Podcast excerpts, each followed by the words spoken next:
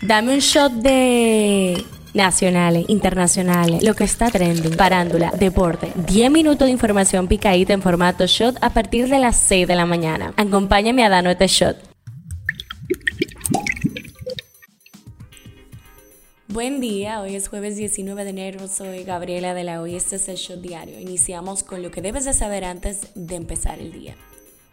El tema que está caliente aquí Caos y desesperación se vive en La Vega luego de que la mañana de este miércoles se desplomara el edificio de la tienda Multimuebles, ubicado en la calle Sánchez, esquina Las Carreras, con empleados y clientes dentro.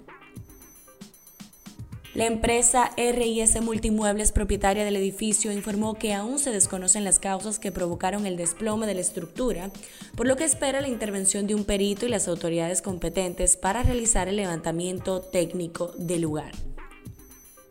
Tras el juez del tercer juzgado de la instrucción del Distrito Nacional Amaury Martínez ordenar el cese de la prisión preventiva del ex procurador general de la República, Jean Alain Rodríguez, la procuradora adjunta Jenny Berenice Reynoso aseguró que la acusación contra el principal imputado de la red Medusa está blindada y que no dejarán ni de trabajar ni de buscar condena.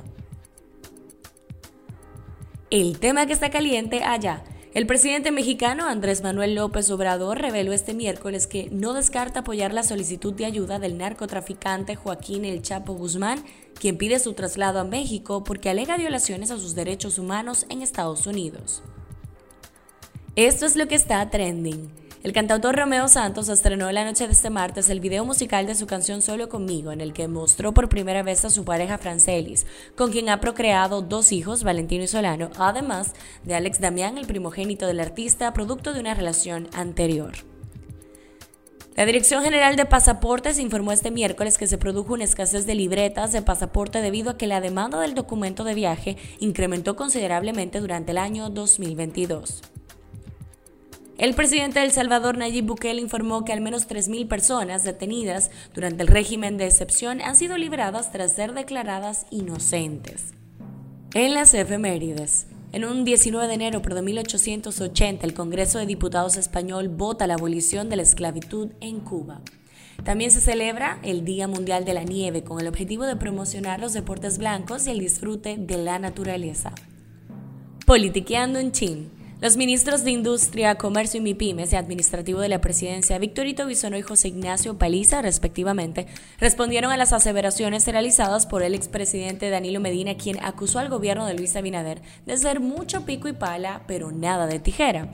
Ante esas declaraciones, Paliza señaló que en los próximos días y a lo largo de este año, el gobierno va a inundar el país de inauguraciones por doquier. Hablando un poco de salud. Un estudio de la Facultad de Medicina Azrieli de la Universidad Bar Ilan en Israel han descubierto un nuevo bloqueador molecular que frena la metástasis de cáncer de mama.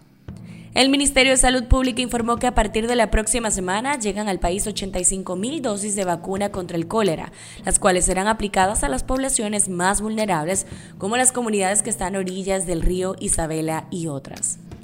Un shot deportivo. Felicidades a los Tigres del Licey, quienes se convirtieron ayer en campeones de la Liga Dominicana del Béisbol frente a las Estrellas Orientales, alcanzando así su corona número 23 y la representación del país en la Serie del Caribe. Hashtag Licey campeón.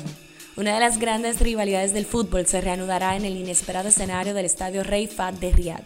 La cita será hoy para otro capítulo de Lionel Messi versus Cristiano Ronaldo cuando el Paris Saint-Germain de Messi enfrente a un combinado de los clubes Al Nassr y Al Hilal de Arabia Saudí en un partido amistoso. ¿Qué dice la gente en Twitter?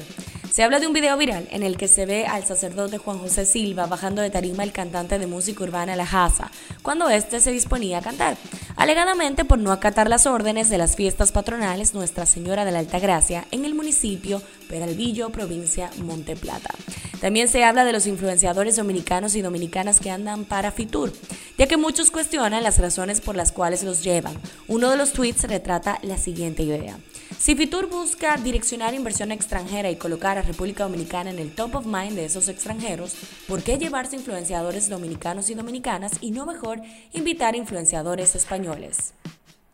En la farándula, Andreina Martínez estará viajando a Asia con la dueña del Miss Universo Anne Jacapon y sus compañeras finalistas Amanda Dudamel y Arboni Gabriel, quien se llevó la corona el pasado sábado.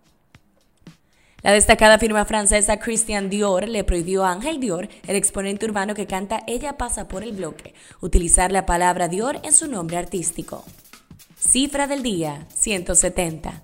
Unos 170 dominicanos y dominicanas han sido repatriados este año por Estados Unidos. Este shot llega a ustedes gracias a Harina Mazorca. Ha sido todo por el día de hoy. Recuerden seguirnos en nuestras redes arroba Media para más actualizaciones durante el día. Nos vemos cuando nos escuchemos.